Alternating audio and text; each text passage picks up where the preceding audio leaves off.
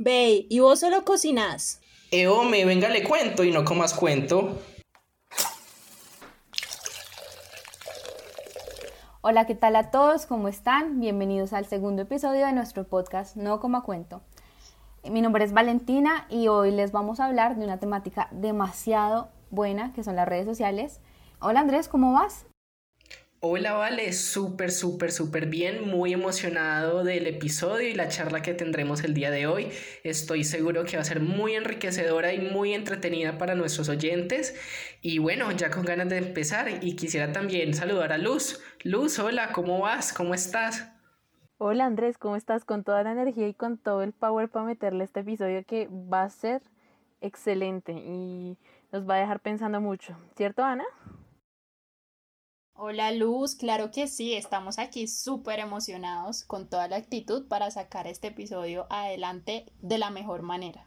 Saben que aquel día estaba mirando Instagram en mi tiempito libre, como uno suele hacer, y me puse a pensar que tú recibes mucha información, pero muchas veces no te vas a un análisis tan profundo de qué será esto, en qué puedo clasificarlo, pero es bastante interesante en términos eh, gastronómicos, como tal diferenciar qué podría ser un foodie, un cocinero o un influencer, porque muchas veces yo podría decir, no, pues todos serán lo mismo, pero saben que no, es importante evaluar qué podrían llegar a ser estos agentes y cómo podrían modificar nuestros saberes o puntos de vista acerca de, por ejemplo, tendencias gastronómicas. Aquel día, por cierto, estaba leyendo un estudio de María Fernanda Cristancho, ella es de la Universidad Javeriana, que habla como tal, ella eh, hizo eh, un énfasis en el oficio de un cocinero, cocinero en como tal la culinaria de Bogotá y se enfocó principalmente en diferenciar, digamos, desde qué es un cocinero empírico y un cocinero como tal con formación académica. Ella nos venía hablando que un cocinero empírico básicamente es una persona que ha formado este arte de la cocina a través de los años, a través de sus eh, como tal eh, saberes empíricos, como tal de sus sentidos. Y, ha transmitido esto muchas veces de generación en generación a través de recetarios como tal. Y ha sido también un punto para, para generación económica sin necesidad de tener una formación. Ya se tiene que diferenciar en este punto un cocinero académico que es un cocinero que, que sí ha tenido una formación, sí ha tenido una guía y que muchas veces parte de estándares mundiales, estándares de cocina mundiales, como por ejemplo nosotros que estudiamos gastronomía, en nuestras clases de cocina, en muchas, aparte de ver esta especialidad de cocina colombiana, vemos la cocina general como la cocina francesa y nos guiamos en estándares, en métodos y medidas que son completamente franceses, como por ejemplo la palabra mise en place, que, que parte de este, de este lenguaje. Y me gustaría como tal poder hacer una diferenciación, no desligarlo, sino poder reconocer más bien qué, qué es entonces un foodie. Yo desde mi, mi, mi profesión de cocinero empírico no, ¿puedo llegar a ser un foodie? ¿Qué opinas, Andrés? Vale, mira que lo que acabas de decir es suprema, supremamente importante. Eh, como tú nos cuentas, tenemos cocineros empíricos que se han dedicado toda la vida a esto, pero no tienen ninguna formación como estructurada, mientras que por otro lado estamos nosotros que nos consideramos ya cocineros, más eh, con esa educación o esa estructuración que nos puede dar la academia. Pero independientemente de todo eso, siempre va a haber alguien que va a tener una crítica, un comentario. Y en el mundo actual en que las redes sociales son tan poderosas, han empezado a aparecer estos tan llamados foodies, que muchos también describen como críticos gastronómicos virtuales. Y a pesar de que muchos los pueden considerar como esto, como que son críticos gastronómicos, que son como influenciadores gastronómicos o comunicadores gastronómicos, yo quisiera no sé, citar o hablar un poquito de lo que dice Ivana Sausic. Ella es una periodista gastronómica ecuatoriana y ella se ha planteado este tema y ha dicho, un momento, estos foodies, ¿cómo se les puede llamar críticos o periodistas gastronómicos cuando no tienen la formación o no tienen los conocimientos tanto de comunicación como de cocina para poder influenciarnos o mostrarnos o hablar de estos temas que son tan importantes. Entonces acá también me surge la duda de un foodie realmente es alguien que conoce la comida, es alguien que conoce cómo funciona un restaurante, por ejemplo, es alguien que tiene las capacidades y habilidades comunicativas para mediante sus redes sociales mostrar los alimentos, mostrar los restaurantes, mostrar las tendencias culinarias actuales o simplemente esta persona es un influencer más que se enfoca hacia los alimentos y que se enfoca a tomar fotos bonitas de una torta o de una hamburguesa. Entonces, no sé, quisiese de pronto Luz nos podrías ayudar un poco con esto. ¿Cuál podría ser realmente una diferencia entre un influencer y un foodie? Claro que sí, Andrés. Eh, lo más importante aquí es entender que el foodie es como el hijo del influencer. El influencer es toda la palabra que engloba, aunque pues esta palabra no está incluida en la RAI. Eh, esta palabra solo se tomó de la traducción de influence eh, en inglés. Y pues esto es importantísimo porque el influencer eh, puede crear una comunidad que a su alrededor siempre va a estar como siguiéndolo o, o mirando qué hace, qué hace en su vida diaria o es experto en algún tema. Como decía Vale, puede que sea eh, teórico, puede que sea empírico, puede que alguno profundice más en la, en la parte de ya más formal y otros hablen a partir de sus propias experiencias. Entonces así eh, eh, estos influencers se convierten en prescriptores de lo que yo quiero, de lo que yo puedo hacer en todos, todas mis elecciones, tanto gastronómicas, de cómo he visto, de a quién sigo, y pues estas opiniones de estos influencers se van regando por toda la red y van haciendo así cada vez más esta, esta comunidad eh, más grande, ¿no? Eh, el influencer también pues eh, es el que determina no, no solo como tus gustos, sino también te va a sentar como varias opciones de lo que tú puedes o, o no puedes elegir. Entonces de ahí viene como también la variación de seguir tantas personas diferentes. Seguir varias personas, influencers diferentes, lo que va a causar es que tú tengas bastantes visiones y tú pues te vas acorde con la que más te llene a ti o pues la que sea más cercana a lo que tú deseas. Eh, pues es súper importante entender esto y pues espero que pues haya quedado un poco más claro de pues de que esta palabra fui se deriva de, de, de, de influencer. Entonces, no sé si André, Andrés, tienes algo más que decirme. No, totalmente de acuerdo con lo que me estás comentando, tu luz. Eh, primero, como dices, es importante entender que el foodie es como ese hijito del influencer y que él moviéndose pues por este medio virtual puede llegar a comunicar un montón e influenciar un montón.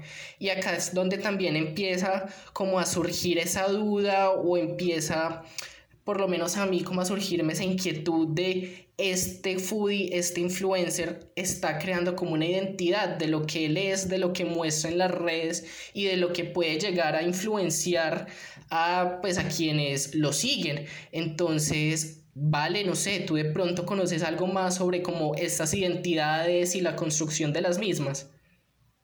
Claro que sí, Andrés, completamente de acuerdo. Cuando vi a Luz, solo pensaba en ellos están mostrándonos a nosotros su identidad y nosotros, como estamos eligiendo verlos, también estamos formando la nuestra a partir de querer verlos, ya que podemos considerar, no sé, que se parecen a nosotros o que nos gustaría ser como ellos o que estamos de acuerdo realmente con la manera en cómo piensan. Y la manera como piensas va ligado a lo que eres realmente.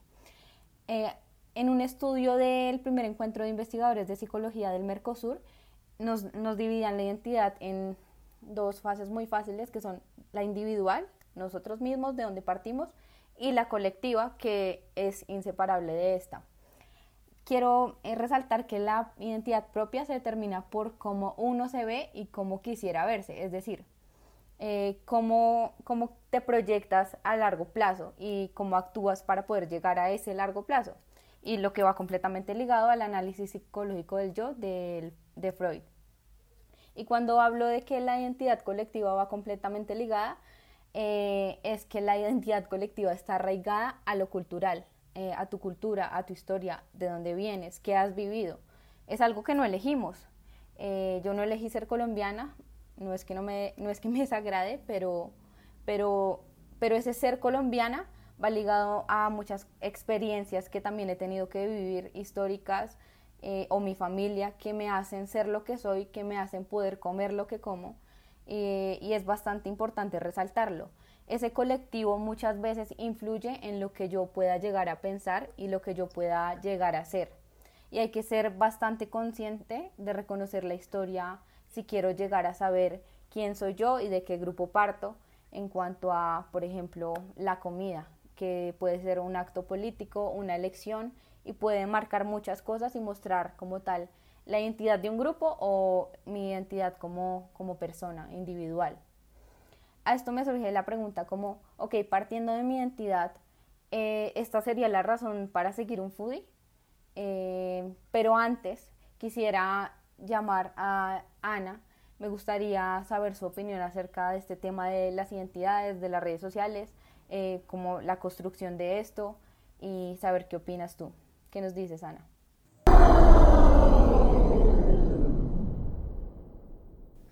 Bueno, Valen, eso que estabas diciendo era súper interesante y me, y me, o sea, me acojo un poco como a esa dualidad que estabas diciendo entre lo individual y lo colectivo, en el sentido de que esa construcción de la identidad que vamos teniendo responde precisamente también a una relación de alteridad. Es decir, también hay un otro, otra persona que, que está dando como una respuesta a esas cuestiones que nosotros vamos construyendo. Es decir, Así como nosotros decimos como quién soy yo y cuál es la percepción que yo tengo de mí misma, esa, esa percepción también va a tener una respuesta de un otro que también está a mí eh, enviándome como estas respuestas de quién soy yo, en el sentido de, esta alteridad que, traigo a colación. Y, y aquí pues como que retomo que todas esas disposiciones que a nosotros nos distinguen, por ejemplo, del otro en esa construcción de identidad son tanto estructurantes como de que yo puedo, eh, gracias a mi agencia, irlas transformando, irlas construyendo a lo largo del tiempo, pero también son estructuradas en el sentido que hay una sociedad, a nivel mucho más macro que también eh, va a influenciar, va a afectar esa construcción de identidad que yo tengo. Y esto, pues claramente lo vemos como reflejado en, en las redes sociales, gracias a, a, la capacidad de interacción que hay aquí en donde eso que nosotros posteamos puede recibir comentarios, puede recibir likes, eh, puede, eh, por ejemplo, gustarle o no gustarle a las personas. Y aquí precisamente también como que vemos eh, esta alteridad dentro de la misma identidad en el sentido pues que nosotros no posteamos o no estamos en redes sociales como para hablar con nosotros mismos, sino para compartir con otras personas. Creo que esta es la naturaleza misma de las redes sociales. Por esa razón, pues creo que es, es importante hablar como esta construcción de identidad tanto a nivel colectivo como individual gracias a, a estas plataformas digitales de las cuales todos pues nos vemos de una u otra manera inmersos. Claro, eh, sí, es súper importante lo que también Ana nos decía, me remito a, a, irme como otra vez, devolver un poco de donde resaltamos que ha sido tanto el impacto de la tecnología en la vida cotidiana que se ve reflejada en la publicidad, en la manera de cómo se vende y se compra un producto o algún servicio o cómo también se vende un lugar, ¿no? Entonces, para responder esta pregunta de por qué seguimos a un foodie o qué nos motiva a, pues vamos, me voy a remitir como a un, a un apunte muy ñoño que yo vi en internet llamada la teoría de los seis grados de separación. Esta teoría eh, es pues una, una teoría que se lleva a cabo a través de un experimento en Estados Unidos donde pues algunos sujetos de prueba eh, piensan que en las redes sociales, bueno, en el mundo hay otras personas iguales que ellas entonces es esa necesidad de, esa necesidad de conocer al otro yo que existe en este mundo, empieza a, a, a curiosear por las redes. Entonces uno empieza a mirar, de pronto en redes encuentro a mi otro yo. Y como yo encuentro a mi otro yo, yo quiero ver cómo vive mi otro yo. Cómo vive, si vive diferente, qué me aporta, si vive mejor que yo. Entonces, a través de cómo yo veo cómo vive mi otro yo, también voy a ver si mi otro yo le gusta Starbucks, voy a ir a Starbucks. Entonces, es, es eso también, ¿no? Aparte también, pues están las motivaciones personales, ¿no? Cuando a ti te gusta demasiado un, producto, o a mí me encanta Crepes and Waffles, entonces voy a Crepes and Waffles todos los días. Mi motivación personal es irme a comer el crepe de sombrero volteado. Eh, también ir a, generar estatus, ¿no? Entonces el que va a crepes y hace la fila de dos horas es porque tiene los recursos y tiene esta, esta, esta idea de, de mostrar algo, ¿no? De mostrar algo que, que, él tiene la plata para estar en este restaurante, pero también eh, le genera como un, un, sentido de, de, de, saciedad personal, de, de como de autorrealización. Entonces es eso más que todo eh, de por qué seguimos a los foodies, ¿no? Es muy, es muy, es muy interesante este tema porque uno, uno, uno termina ahí viendo sus propias redes sociales y uno dice a veces, pero yo por qué seguía a esta persona. Y, y pues es, es obviamente porque una persona es muy cambiante, entonces cuando tú cambias, cuando eres niño sigues unas cosas y cuando eres adulto sigues otras, entonces vamos cambiando siempre, entonces nuestro ciclo va cambiando y también nuestros gustos, nuestras motivaciones y nuestras intenciones. Entonces, eh, también no, nosotros vemos a las personas que nos van eh, guiando, que son estos influencers, pero yo que sé que quieren estos influencers de mí, o sea, e, ellos tampoco hacen las cosas solo por ellos, sino que querrán de mí. Es esa intención con la que ellos hacen su trabajo. Y me encantaría que Andrés mm, me contara un poco más de esto. Claro que sí, Luz. Obviamente no podemos generalizar y no podemos decir que todos los influencers o todos los foodies tienen como esas mismas motivaciones o esas mismas intenciones, pero también tenemos que ser como un poco críticos y ver que detrás de todo esto siempre o en la mayoría de los casos va a haber como un impulso económico o, un, o algo económico que los está moviendo a hacer. Y ahí es cuando me empiezo por lo menos yo a preguntar hasta qué momento llega el mostrar, el influenciar, el intentar ayudar o educar a las personas que están viendo mi contenido y en qué momento se ve claramente que es simplemente por generar un ingreso, que es por generar un capital económico por medio de estas publicaciones. Yo creo que es muy importante que logremos nosotros como consumidores y como seguidores de estos foodies, de estos influencers, de estos críticos gastronómicos virtuales, que logremos nosotros mismos determinar e intentar ver más allá de la publicación y ver la intención de la persona. Si en verdad esta persona me está mostrando lo que me está mostrando, porque sabe, porque le apasiona, porque le gusta, porque quiere compartir eso conmigo, o simplemente porque sabe que al montar y recibir un número determinado de likes o de que lo compartan determinado número de veces va a recibir una compensación económica por eso. Entonces creo que es importante de que nos fijemos un poco en las intenciones que hay detrás y también quisiera hablar un poquito de cuán objetivas estas publicaciones pueden llegar a ser personalmente considero que hablar de objetividad es muy complicado, es muy difícil y más en un mundo virtual tan amplio en que pueden haber diferentes posiciones, pueden haber diferentes pensamientos y hablar un poquito de que todos van a lograr ser objetivos y más cuando vemos que muchas de estas personas eh, no son necesariamente personas que están capacitadas o están estudiadas en temas de comunicación o de alimentación o de cocina. Entonces ahí también toca preguntarnos, ¿su intención es realmente comunicar algo de cocina y esta comunicación de cocina, cocina es realmente verdadera y objetiva o es diferente? Entonces, no sé, quisiera de pronto, Ana, tú nos podrías dar un vistazo un poquito más sobre la objetividad que puede haber detrás de todos estos tipos de publicaciones. Como lo estabas mencionando, eh, hablar de como de una objetividad absoluta, eh, de una única verdad, pues es, es muy complejo.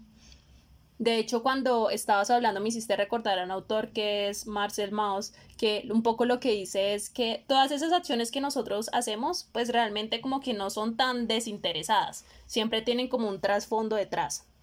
Y pues esto también lo podemos ver en redes sociales, como de que eso que nosotros publicamos pues también dependen y responden a un lugar de enunciación de, de nosotros como pues publicadores de ese contenido digital y también de por ejemplo de lo que nosotros queremos generar como respuesta a ese contenido.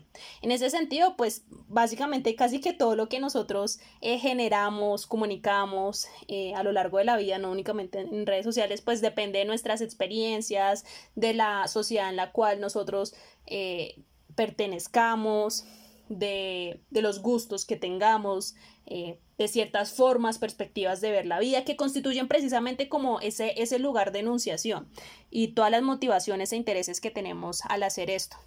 En ese sentido, pues, como de que, de decir de que todo lo que nosotros hacemos es totalmente objetivo, pues es, es muy complicado, responde a, estructuras eh, sociales, tanto pues como micro, meso y macro, eh, totalmente importantes. Entonces, pues sí, sí creo que es importante ser crítico eh, y reflexivo al momento de mencionar pues que todo lo que nosotros publicamos sea totalmente objetivo. Sí, no, totalmente de acuerdo contigo, Ana.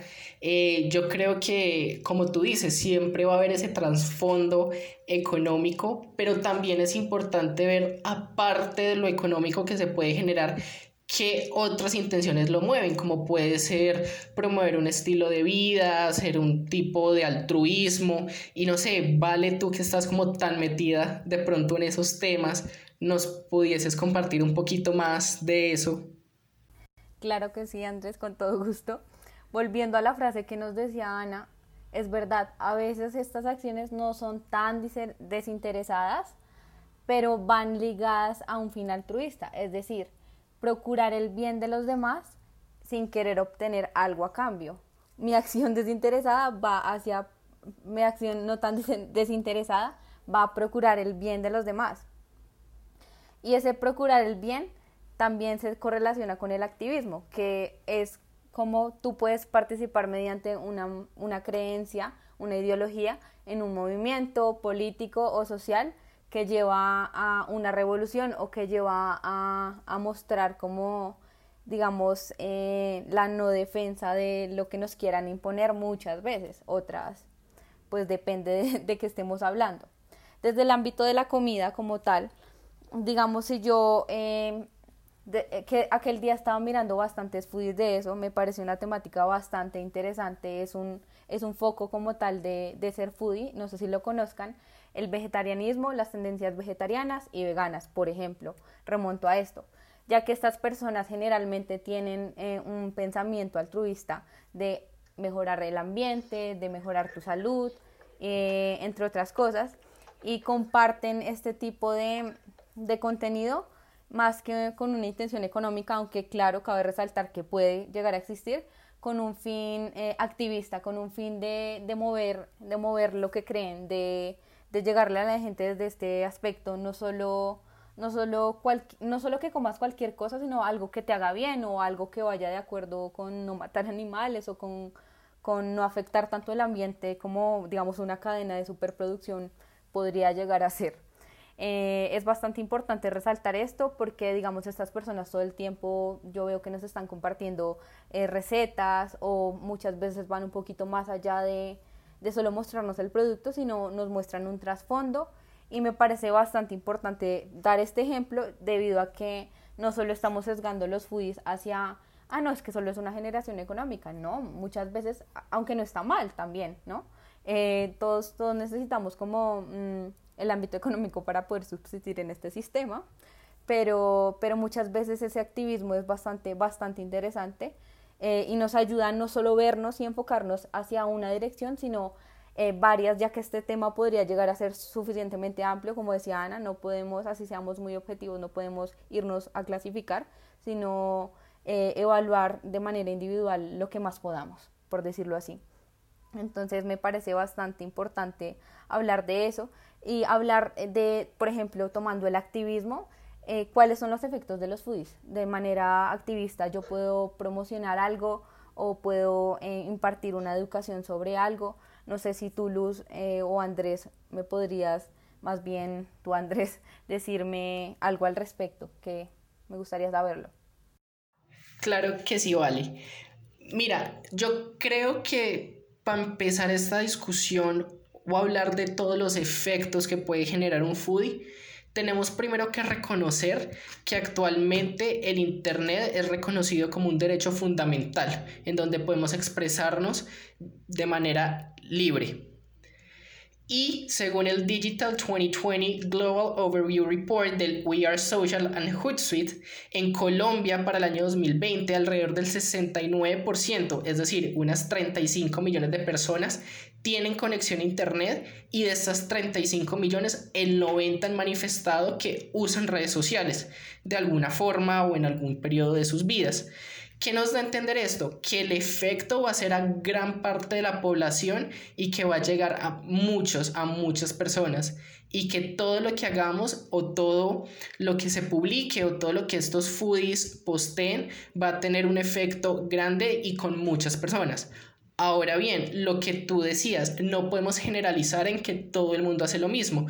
Podemos ver que hay algunos foodies que se dedican simplemente a postear eh, fotos de las comidas que hacen, otros que van más como a preparar recetas, otros a recomendar restaurantes. Y acá es donde tenemos que ver las diferencias de todos ellos y que en algunos casos hay algunos que se basan simplemente como hacer estas promociones o ir a un restaurante y luego dar una crítica para que otras personas conozcan el restaurante y les guste y vayan o que prueben algún tipo de productos, un alimento nuevo y que generen como esa conciencia sobre él. Pero también hay otros que basándose como en toda esa promoción y en ese y en ese como llegar a tantas personas a través del internet y las redes sociales logran educar como tú bien decías eh, hay personas que están muy metidas en el tema del activismo de que eh, se pueden promover dietas eh, que tengan una mejor funcionalidad para las personas, que tengan un menor impacto eh, al medio ambiente y por medio de estos foodies y estas redes sociales se puede lograr esta educación. Ahora bien, hay que entender que muchas de estas personas pueden o puede, como puede que sí, puede que no tengan una formación en estos temas y es importante también nosotros como seguidores que sigamos siendo críticos sobre lo que vemos y tomemos nuestras propias decisiones. No obstante, la influencia va a seguir ahí, el post va a seguir ahí y también de cierta forma es responsabilidad de los mismos foodies promocionarnos y educarnos eh, tomando en cuenta cosas veraces, cosas importantes y sabiendo que ellos al promocionar un restaurante, una empresa, un producto, ellos ya al tener como esa cercanía con las personas pueden ser mucho más efectivos que métodos de mercadeo tradicionales. Y aquí yo también me pongo a pensar y también se puede empezar a analizar como toda esta parte de la estética, qué papel juega como en esa comunicación eh, la estética, cómo nos puede llegar a en verdad atrapar a nosotros y cómo la estética también puede ayudar a comunicar de una mejor manera ese mensaje. Y de pronto, no sé, luz, ¿tú qué nos puedes decir como de toda esta estética, de cómo es esto en el mundo de los foodies? Claro que sí, Andrés. Pues, eh, como dice un dicho, para gustos los colores, ¿no? Entonces, eh, esta estética es muy variable, ¿no? Muy variable de lo que yo quiera compartir, muy variable de si yo soy foodie, lo que quiero mostrar, pero esa, esa estética se va a regir por unos parámetros que van a tener como base de lo que yo quiero. Entonces, si yo quiero mostrar eh, una changua bonita, la muestro bonita y la vendo. Pero hay que entender también que, eh, como dice Seth Godin, un gurú en marketing, eh, la clave no es el producto, sino cómo se cuenta y de cómo llegar a ese target Mm, a través de estas pequeñas minorías que se empiezan a crear, estas pequeñas comunidades de seguidores, y es ver cómo este factor económico prima aquí en esta estética. Si no está bonito, no se vende, y si no se vende, nadie lo ve. Por lo tanto, pues queda como irrelevante flotando en este mundo. Y la idea de la estética no es esa, la idea de la estética es que se, se vea bonito para ti, pues si para otra persona no se ve bonito, pues es, es algo triste, ¿no? Entonces, también la idea es eh, pensar en la unificación de algo que se logre ver bonito para todo el mundo. Entonces allí están las estrategias de mercadeo, de cómo entiendes primero a una comunidad y a ese consumidor para que pueda agradarle a todos, ¿no? Pero pues esta, esta es una estrategia muy difícil de lograr em, un manifiesto que se llama, bueno, es un documento visionario, que es el Clue Train del 99, que logró hacer esto, logró esta unificación de un producto donde a todo el mundo le agradó. Entonces es, ese reto de, esa, de lograr una estética que logre tramar a todo el mundo, ¿no? Que, te, te, logre tener ahí.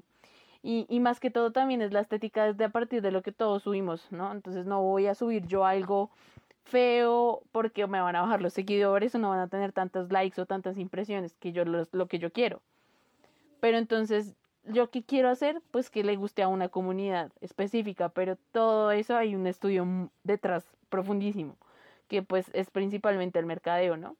Y es importante pues siempre la imagen, porque pues todo el producto, todo o todos los servicios siempre entran por la imagen y pues ahí ya tendríamos que entrar a hablar con expertos de marketing que van a podrían eh, hablar un poco más a fondo de esta estética, pero pues esto es como un embrochazo a, a, todo este tema, ¿no? Y eh, también pues no sé, vale, no sé qué opinas, ¿me apoyas? Cuéntame.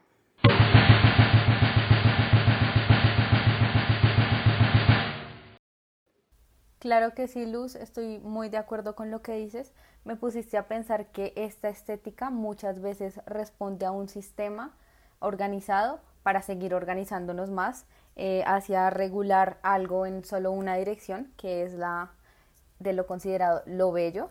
Eh, me parece bastante importante debido a que, ok, está bastante cool llegar a ver eh, una imagen bonita, a quien no le agradaría eso, pero también es bastante chévere llegar aparte de mostrarte algo bueno o considerado como rico, quién estuvo detrás de esto, quién estuvo detrás de armar un plato, quién estuvo detrás de cocinarlo, quién estuvo detrás de producirlo. Eh, todas las personas que pueden estar involucradas para que tú puedas comer esta comida a este precio de esta manera es algo que respondería también al reconocimiento de estos y, y no sesgarlos. Me parece muy importante. Me gustaría conocer, eh, llegar a conocer de pronto próximamente eh, que lo hicieran, que lo aplicaran, debido a que no es solo lo que vemos, sino muchas veces hay mil cosas detrás eh, para llegar a, a, saber que tú estás comiendo eso. Es muy importante ese reconocimiento. Me gustaría saber, Andrés, qué opina de esto, si ha llegado a alguna otra conclusión. Me parecería bastante interesante saber tu opinión, Andrés. Eh, mira que lo que dices me pone a pensar mucho cuando me mencionas o cuando hablas como de todo eso de que el foodie llegar al producto, de mostrar el producto y ahí es también hablar un poco de la responsabilidad social que tiene el foodie. Eh, él no solamente te va a influenciar en decirte o en mostrarte un restaurante o en mostrarte un alimento y en que tú mires y digas, wow, sí, este restaurante, este plato, esta fruta se ve genial, se ve súper bonita, quiero probarla, sino que detrás de todo eso siempre va a haber muchas más cosas. Siempre detrás de un producto un plato van a haber historias, van a haber valores culturales, van a haber conocimientos que el foodie consciente o inconscientemente va a estar transmitiéndote. También es que si se pone a publicar productos o marcas que tengan un impacto negativo al medio ambiente, él al hacerlo consciente o inconscientemente también está haciendo que nosotros los seguidores consumamos estos productos o estas marcas y pues también hagamos un impacto negativo mucho mayor al medio ambiente. Entonces es también considerar que el foodie no es solo mostrar la comida, no es solo educarnos en tendencias, no es solo eh, mostrarnos patrocinadores o promociones, sino también la responsabilidad social que él tiene, tanto con quienes producen los alimentos, quienes los procesan, quienes se los llevan a su mesa, como el impacto que tiene consumirlos y lo que va a suceder con el medio ambiente. Totalmente de acuerdo, Andrés. Esta repercusión medioambiental es bastante importante debido a que no toda la comida, no toda la comida produce, por ejemplo, el mismo CO2. No, no en toda la comida, la no tan procesada de pronto no tiene tantos agentes o tantos químicos o tantas cosas, eh, que igual no está mal, pero es importante saber yo qué me estoy llevando a la boca, que estoy comiendo y y al respecto me gustaría saber qué opina Luz eh, de acuerdo a todo lo que hemos debatido, eh, qué te parece chévere, qué te gustaría aportarnos. a propósito, pues también de lo que decía Andrés, me encantaría decir que el factor acá determinante e, eres tú mismo, el consumidor, ¿no? También eh, se habló de esa responsabilidad del foodie, pero también eh, es importantísima la responsabilidad del consumidor. Nosotros tenemos una responsabilidad a, a saber qué comemos, porque no comemos sin sentido, nosotros comemos con sentido. Tenemos que ver dónde convergen en un plato todas las áreas de la gastronomía, saber qué es lo que yo como, de dónde viene, como decía Vale, importantísimo de dónde viene, qué manos le hicieron, eh, si me asegura o no me asegura la calidad, toda la historia que hay detrás de ese plato, toda la historia que hay detrás del cocinero de ese plato. Y también es importante ver que yo no puedo seguir a un foodie simplemente por seguirlo. Yo tengo que ver que ese foodie me garantice a mí que ese plato que él me está vendiendo ahí en sus redes sea el mismo plato que yo voy a consumir, que yo voy a vivir la misma experiencia que él vivió. Porque si yo, por ejemplo, voy a un lado, me dan una changua y pues esa changua eh, se vuelve famosa debido a la publicación de este influencer, pues todo el mundo va a querer ir a este restaurante, las demandas de ese restaurante van a subir y pues lo que hace el restaurante por eficiencia es eh, rendir la sopa o la changua en el caso tal, eh, pues para que alcance para todos y pues que ellos puedan vender, pero ahí ya estamos bajando la calidad y no me están garantizando lo que el FUI ya pues me, me, me mostró en sus redes. Entonces hay que tener muchísimo cuidado en quién hay que seguir y, y, también pues eh, tener en cuenta por qué lo quiero seguir, porque realmente también somos personas que pues ya, ya, ya vamos cambiando en todo momento, ¿no? Entonces ya no, no estamos en la capacidad de siempre seguir a las mismas personas. A veces a nosotros nos pasa, nos metemos a nuestras redes y, y miramos porque sigo a esta persona, pero hace como dos años yo no era la misma persona que soy hoy. Entonces nuestros gustos también son cambiantes y, y esa responsabilidad también va en eso, en que si yo ya no sigo, a esa, ya no, te, no quiero seguir a esa persona por mis gustos, pues no la sigo y ya pero si lo que yo sigo lo tengo que hacer con toda la coherencia del caso, porque como ya dije, es comer con sentido. Eh, y, ya, mm, no sé, me gustaría saber también qué opina Ana, entonces eh, les cedo la palabra. Bueno, creo que esta conversación fue súper interesante. Aprendí muchísimo con todo lo que ustedes estaban compartiendo y diciendo. Creo que realmente lo único que voy a agregar para concluir, pues es, esa invitación como a la revisión crítica de, de, lo que consideramos como objetivo. Y asimismo, pues considerar que, que todas esos elementos que coinciden en la alimentación, pues hacen que precisamente comer se convierta en un acto político. Y de ahí pues consideramos y derivamos que cada una de las decisiones que nosotros tomamos pues finalmente van a tener una repercusión. ¿no? Van a responder a unas estructuras, tanto individuales como colectivas, pero también a unos efectos que se van a dar y que pues finalmente todas esas decisiones que nosotros tomamos alrededor de la alimentación, qué chévere que pudieran ser pues motivadas a la construcción de un mundo mejor, ¿no? A un mundo mejor eh, en torno a toda la alimentación, a los procesos que nosotros tenemos día tras día, porque las decisiones de la comida las tomamos todos los días y tenemos muchas oportunidades en ese sentido de, de transformar el mundo para hacerlo pues un, un lugar mejor a través del tiempo. Totalmente de acuerdo contigo, Ana. Me gustó demasiado la frase que estás diciendo de un mundo mejor. Siento que en un mundo a veces que parece caótico, nuestra responsabilidad es es dar lo mejor de nosotros en lo que quepa, que podamos, ¿sabes? Eh, construir. Y para eso estamos aquí, para debatir estos temas, para, para dar ideas, para, para ampliarnos más, ese es el fin, ampliarnos más. Eh, y nada, yo diría que en este momento podemos dar por finalizada esta, este segundo episodio. Por el momento hasta aquí les dejamos. Eh, les tengo la pista de que próximamente en el siguiente vamos a, hablar con, personas ya expertas en este tema que nos darán sus opiniones eh, desde sus vivencias de realmente como tal que hay detrás de ser un foodie, ¿no? Entonces los invito a seguir conectados a este podcast que estamos haciéndoles los estudiantes de gastronomía con bastante cariño eh, y esfuerzo y esperamos verlos pronto, que nos sigan escuchando y recuerden, como cuento.